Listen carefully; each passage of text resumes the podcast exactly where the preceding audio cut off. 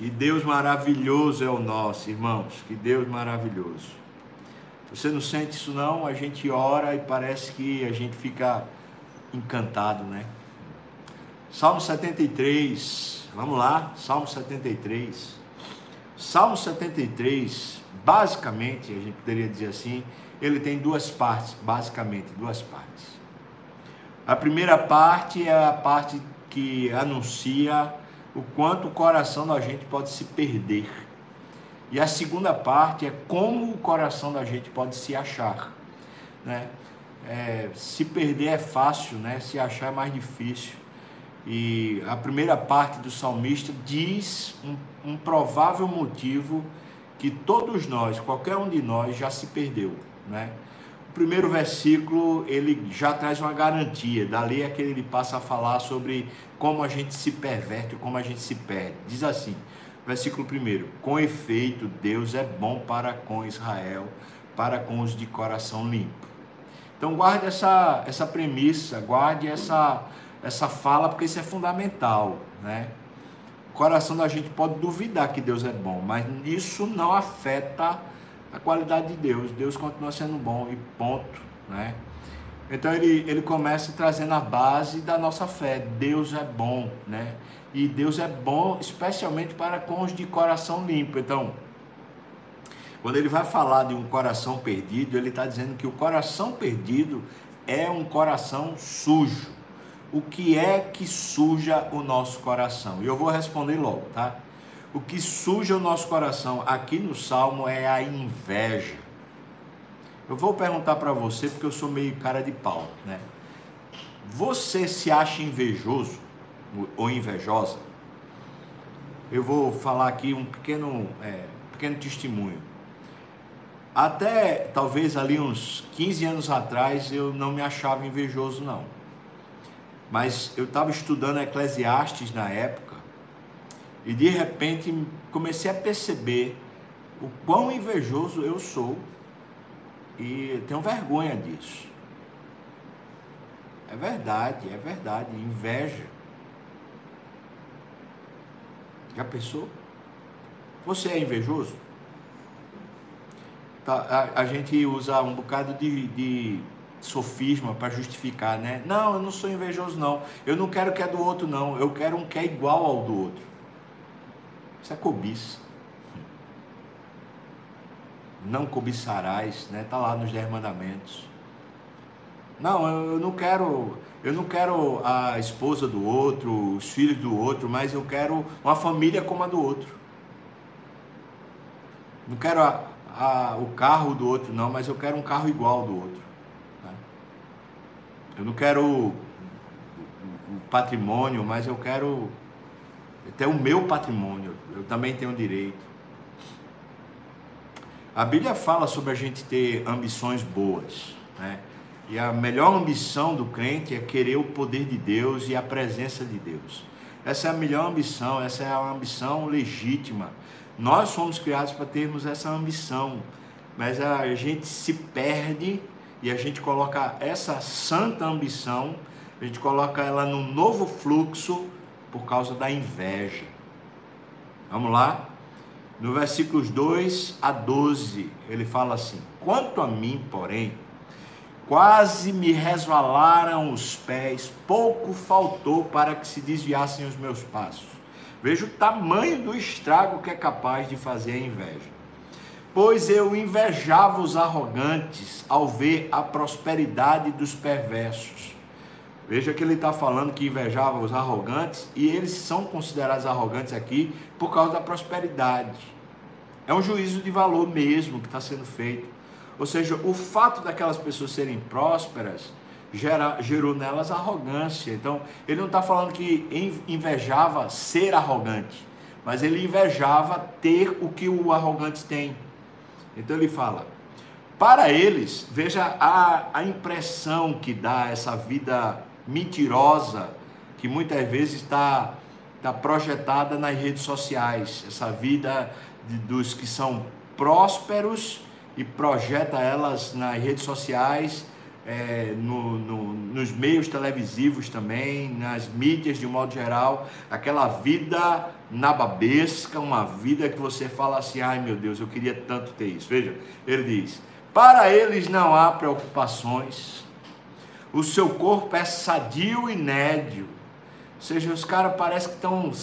Parece que nem envelhece, né? não é verdade? Você olha para aqueles artistas lá de, de Hollywood e fala assim: rapaz, o cara tem 70 anos, mas parece que tem 20, né? Parece que nunca envelhece, é um negócio. Você fala, rapaz, eu queria ser assim. Né? Continua. Não partilham das canseiras dos mortais. Estão sempre bonitos, não tem olheira, não tem nada, né? Nem são afligidos como os outros homens. Está todo mundo preocupado, eles parecem estão rindo, né? Estão indo para Bahamas, né? Estão indo para o Havaí, eles estão é, vivendo a vida que a gente fala, ah, era isso tudo que eu queria. Né? Daí a soberba os cinge como um colar. Veja que é um juízo de valor. Ou seja, o que faz eles viverem essa aparência de que a coisa está tudo boa é a soberba. É a soberba. É tudo fake news, irmão. É mentira. A, a Bíblia fala que a, a, o amor à riqueza é raiz de todos os males. Pode ter certeza que quem é próspero, mas não anda com Deus, vive uma vida de tormento gigante, mas vive rindo. Vive, vive nesse, nessa utopia para os outros. Os outros olham e invejam, mas eles estão vivendo um caos. Ele diz aqui, né? Daí a soberba os cinge como colar e a violência os envolve como um manto os olhos saltam-lhes da gordura, do coração brotam-lhes fantasia. Interessante o versículo 7 falar sobre a gordura, né? Porque essa é uma ideia do, do Antigo Testamento, de que uma pessoa que era mais cheinha, feito eu, né, é uma pessoa mais sadia. Então, daí, né, os caras tudo gordo, coração cheio de fantasias. A ideia de fantasias aqui é de sonhos. Os caras podem sonhar, os caras podem viver a vida que bem quiser, né? Talvez uma boa expressão para essas fantasias aqui seria o American Dream, né? Aquele sonho americano, aquela coisa de viver uma vida perfeita. Então diz: motejam e falam maliciosamente, da opressão falam com altivez. Vocês são, eles são inescrupulosos muitas vezes, muitas vezes estão nos bastidores cheio de manobras, de artimanhas, de manipulação, de corrupção, de articulações e engendros, onde a alma se torna totalmente perdida. Ontem à noite, depois que acabou o culto e tal, depois que eu jantei, eu fiquei assistindo um documentário sobre o aquele é, é porque não pode dizer no YouTube o nome, mas aquele é, grande estadista da Alemanha, né? Na época lá de 1940, desde 1920 até 1940. Você sabe de quem eu estou falando? Aquele que tentou fazer uma hegemonia alemã, né? E aí veio a primeira e depois a segunda guerra mundial. Aquele, aquele famoso estadista lá, né? Ele viveu todo aquele ápice. O documentário falava que foi na base de, de drogas fortes, fortíssimas drogas, inclusive cocaína, né? Que ele ingeria fortemente para poder continuar, né? Ativo, continuar forte e só dormia na, na base de medicamentos fortíssimos também. Tanto que o documentário fala que no dia D, né? No dia que houve a, a tomada lá da França, né, quando aquele, aquela, que é, vários filmes já mostraram, né, é, quando as, as forças do, do, dos países, né, as, os, os, países unidos entraram ali pela França, é, o, esse, esse homem lá, ele estava dormindo na base de medicamentos. Naquele dia, ele tinha, ele tinha ido dormir 6 horas da manhã, sem conseguir dormir, mesmo debaixo de muito medicamento. Ou seja, é mais ou menos isso que ele está falando. Quem olhava para ele, né, para esse homem naquela época, falava é o homem mais poderoso da terra. Mas na verdade ele vivia era na base de uma mentira, tomando medicamentos para ser forte e ao mesmo tempo tomando medicamentos para poder dormir, né? Versículo, versículo 9: Contra os céus desandam a boca e a sua língua percorre a terra. É interessante que a soberba faz isso. É, faz a, a opressão sobre os homens acontecer e faz uma rebeldia contra Deus subir. Né? Essas duas coisas fazem parte da arrogância. A pessoa oprime quem é mais fraco e muitas vezes se rebela contra Deus. Por isso o seu povo se volta para eles e os que têm por fonte de, bebe, de que bebe a largos sovos. Porque normalmente esses poderosos são aqueles que estão em liderança e é, são aqueles que promovem a sua própria imagem de que são sustentadores, mantenedores, e é aquela utopia muitas vezes de que a partir deles é que a, a nação é próspera, ou que a família é próspera, ou que a empresa é próspera a partir deles, né? Então ele diz, versículo 11, e diz: Como sabe Deus? Acaso há conhecimento no Altíssimo? Eles dizem isso. Eis que são estes os ímpios, e sempre tranquilos, aumentam as suas riquezas. Essa era a grande utopia, a grande inveja que estava começando a tomar conta do coração de Asaf, que é o salmista escrevendo esse salmo. Agora, deixa eu dizer para você, Asaf era um homem de Deus, piedoso, cara crente, cheio de experiência com Deus, cara que tocava e adorava a Deus. Então, se Asaf quase cai quando ficou invejando né, a prosperidade dos, dos ímpios, quem sou eu? Eu sou igual a Asaf. Eu sei que eu sou um homem de Deus, mas eu não posso me iludir, não, porque se eu der brecha, eu começo a invejar. E muitas vezes a minha raiva, a minha ira é fruto da minha inveja. Não é fruto de uma, de uma ira santa, como Jesus, por exemplo, que se irou contra o que estava acontecendo no templo. Não, muitas vezes a minha ira é fruto da minha inveja, muitas vezes eu estou insatisfeito com a vida, porque eu queria ter a vida do outro, a vida que eu vi. Aí eu vou contar uma história que é muito interessante, quer dizer, pelo menos para mim, né? Não sei para você.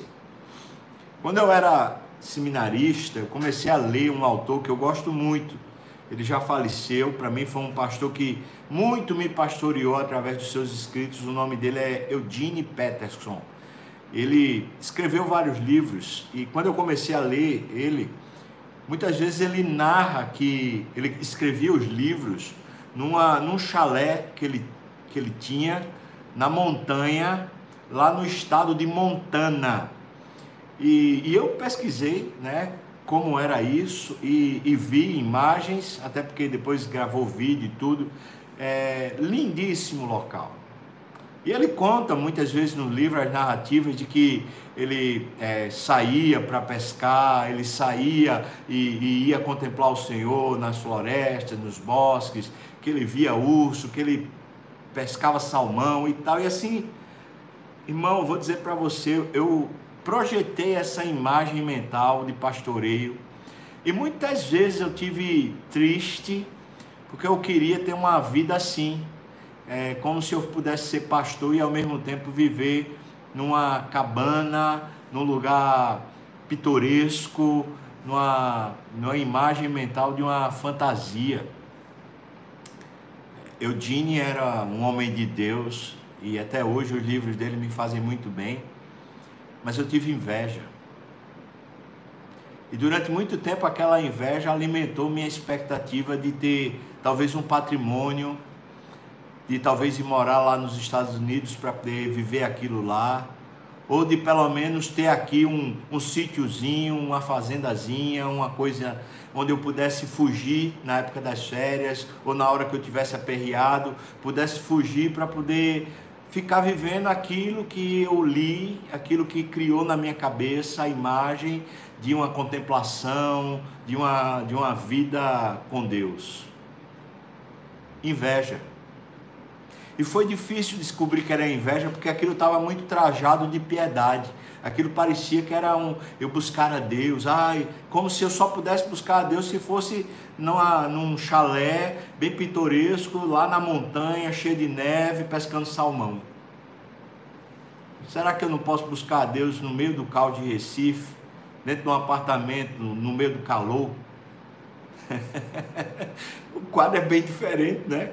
Mas o Deus é o mesmo. Não sei se ajuda, mas a minha ilustração era essa, falando a respeito de mim mesmo. Ou seja, eu sou invejoso.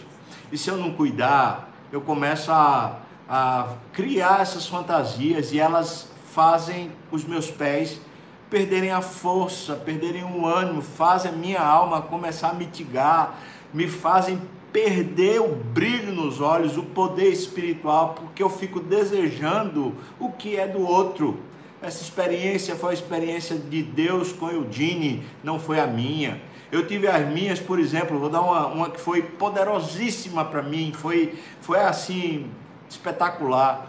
Eu estava lá em Serra Branca, sertão de Pernambuco, 700 quilômetros de Recife.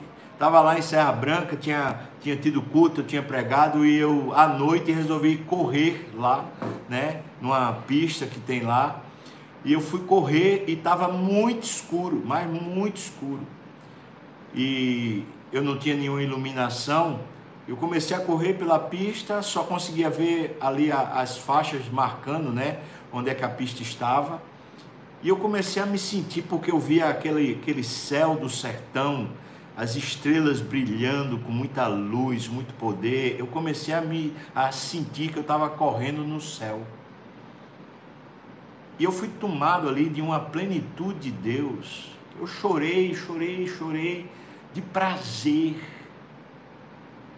De prazer. Presença de Deus, eu fiquei pensando, meu Deus, eu estou correndo no céu. Eu estou correndo na presença do meu Deus. Aquilo me encheu. Mas foi no sertão. Não foi em Montana, não. Não foi na neve, não. Foi no sertão de Pernambuco, numa noite quente, correndo. Deus é bom, irmãos. Deus é que faz as nossas experiências serem ricas e poderosas. Não o ambiente, não a coisa em si, mas a presença de Deus. Portanto, aquilo que é a nossa ambição, a buscar a Deus, né, se deleitar em Deus, ela, ela se perverte, ela se corrompe por causa da inveja. Aí a gente começa a ter uma ambição distorcida, querendo as coisas que não são nossas. O versículo 13, ele vai, vai falando sobre o, o efeito. 13 a 16 diz: Com efeito, Veja a conclusão que ele chegou quando ele estava invejando. Com efeito, inutilmente eu conservei puro coração e lavei as mãos na inocência. Ou seja, de que que adiantou eu ser piedoso, homem de Deus, ser uma pessoa que vive uma ética, que vive ah, a moral? O que é que adiantou se quem é sem vergonha, né, quem é safado, é quem prospera? Então foi inútil. E ele vai falar pois de contínuo eu sou afligido a cada manhã, castigado. Se eu pensar em falar tais palavras, já aí teria traído a geração de teus filhos. Como ele é um líder espiritual, ele está falando: se eu manifestasse isso, eu já teria conduzido uma multidão de pessoas para a perdição. Se eu começasse a dizer isso, olha, de que é que adianta a gente ser piedoso? De que é que adianta a gente buscar a Deus? De que é que adianta? Quem, é, quem vive uma vida boa é quem é sem vergonha mesmo, é quem, quem é corrupto, quem dá um jeitinho, quem manipula processos, quem oprime o pobre, quem é arrogante. Esses é que se dão bem na vida. Ele diz: se eu tivesse proferido essas palavras, eu teria traído todos os que estão aprendendo comigo. Ele continua, versículo 16: em só refletir e compreender isso, achei muito pesada a tarefa para mim. Então, irmãos, a gente não tem que se deter com essa ambição errada, porque se a gente se detiver em ambições erradas, em desejos errados, a, a vida da gente fica pesada, a gente fica insatisfeito. Uma coisa que a humildade traz ao coração da gente é a gente se adapta a qualquer coisa. A gente é feliz em qualquer situação. O nome disso é humildade. Eu falo assim, humildade é como uma esponja. Você pega uma esponja, a esponja cabe em qualquer lugar, ela vai diminuir, você consegue colocá-la em qualquer lugar. A humildade é como uma esponja, você se adapta a qualquer situação, você vive bem e feliz. Mas a arrogância, ela é assim, ela é um fake news. A arrogância é para mostrar felicidade para os outros, mas por dentro você está destruindo sua vida para poder ter essa felicidade. Você passa por cima da sua moral, você passa por cima da sua ética, você passa por cima de Deus, você passa por cima do próximo só por causa da arrogância. Quem é arrogante não é feliz. Quem é arrogante tem circunstâncias boas, mas a alma está tá nas trevas. A Bíblia diz que Deus resiste ao arrogante. Deus resiste. Quem assim vive está debaixo da resistência de Deus. Deus lhe é contrário. A arrogância é um sinal de que a gente usurpa e rouba a glória de Deus. A arrogância é sinal de que a gente está com a ambição errada. A gente, em vez de ter a ambição correta, a gente começou a desejar ter a vida que não é a nossa, é a vida de outra pessoa. Versículos 17 em diante, ele muda o texto. Ele muda porque ele está agora consertando o coração. Ele tá, o coração dele está achando o caminho de volta para Deus. E esse salmo é lindo por causa disso, é porque a gente pode ter as experiências piores, né? A gente pode ter os piores desencontros, a gente pode ter os, as piores perdições, mas a gente pode achar o caminho de volta através de Deus e do seu Espírito. A gente pode regressar a uma vida feliz de verdade. Veja o que ele diz. Até que entrei no santuário de Deus. Sabe o que é interessante? É que Asaf é ministro, né? E ele deveria viver servindo a Deus lá no templo. Mas como ele estava, só quero que você entenda isso, como ele estava vivendo a inveja, por mais que ele servisse a Deus no templo, na igreja, ele continuava com o coração perdido. Então, quando ele diz até que entrei no santuário de Deus, ele não está falando do serviço que ele fazia dentro do templo, ele está falando até que finalmente eu me deparei com Deus. Até que finalmente eu olhei para Deus em vez de olhar para os arrogantes, olhar para essas ambições erradas. E aí eu, quando olhei para Deus, atinei com o fim deles, desses arrogantes. Veja o que ele diz. Tu, Deus, certamente os pões em lugares escorregadios e os fazes cair na destruição. Dê uma olhada, dê uma olhada na, no rastro que essas pessoas tiveram ao longo da vida delas e você vai ver que foi pura destruição. Como ficam de súbito assolados, totalmente aniquilados de terror. Não é à toa que muitos né, terminam tendo uma, uma morte solitária, muitos terminam é, cometendo suicídio, muitos terminam sendo presos Versículo 20: Como ao sonho quando se acorda, assim, ó Senhor, ao despertares, desprezarás a imagem deles. Sabe, a, a ideia é mais ou menos assim: você já teve um sonho muito bom, que de repente você acordou e, e a realidade não tinha a ver com o sonho? Já aconteceu isso? Eu, eu já, eu, eu não sou uma pessoa que lembro muito de sonhos, não, mas já aconteceu, já aconteceu de eu estar vivendo assim um sonho do tipo Shangri-La e me acordar.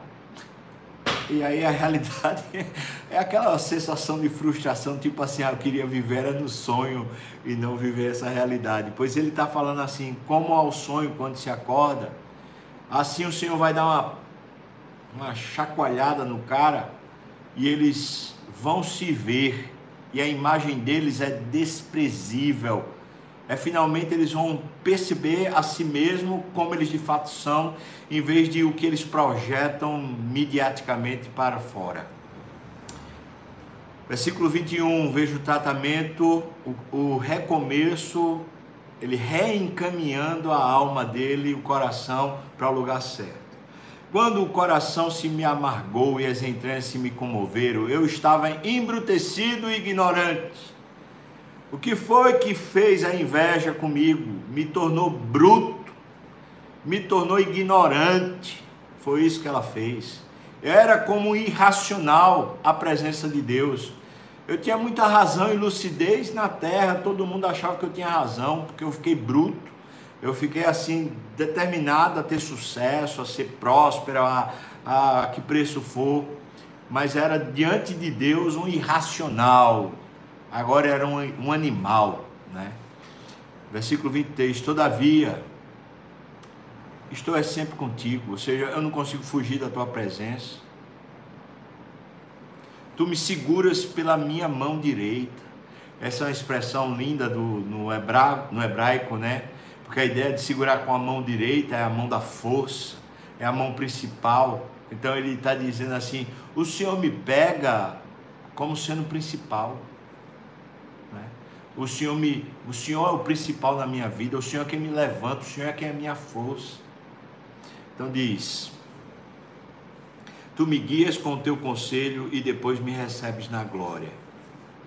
A minha vida triunfa de verdade. Aí começa a ter triunfo de verdade.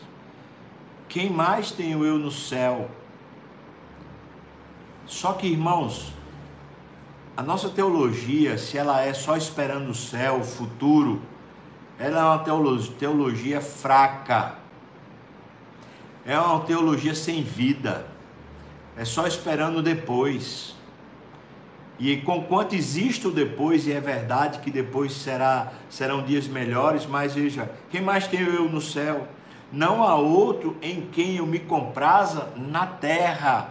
Então ele está fazendo um que é chamado um paralelismo antitético aqui. Ele está falando ou no céu ou na terra, a realidade é a mesma, o prazer vem do Senhor.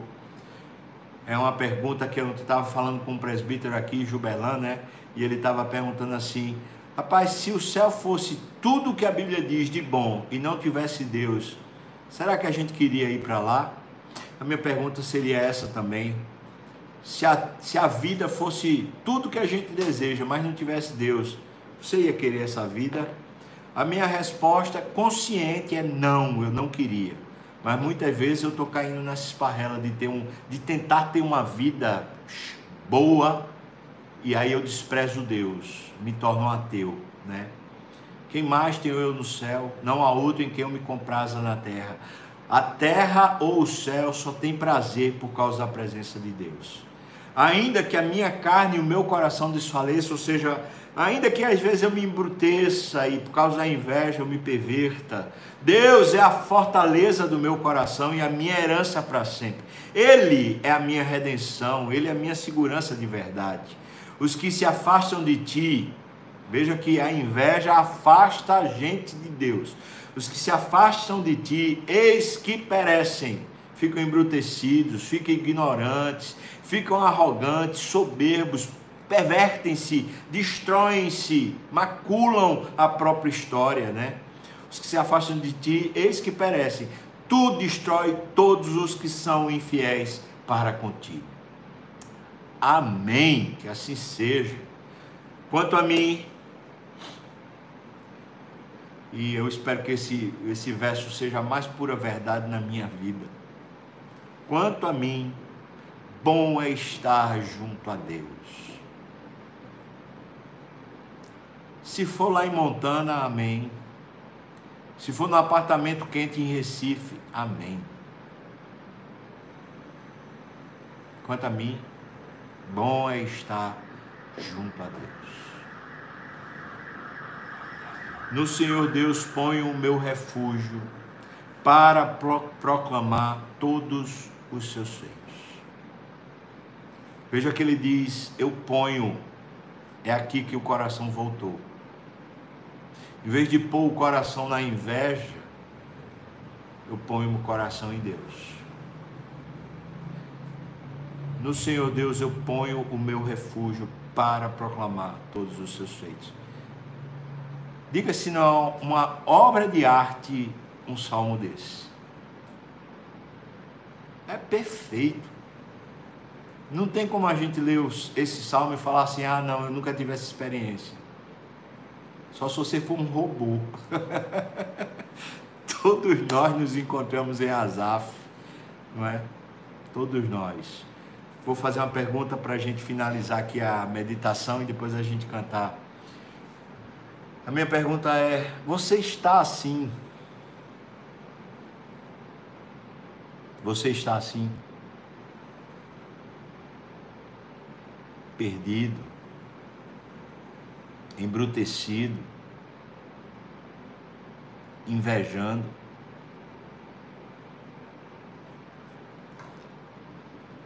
Você está assim?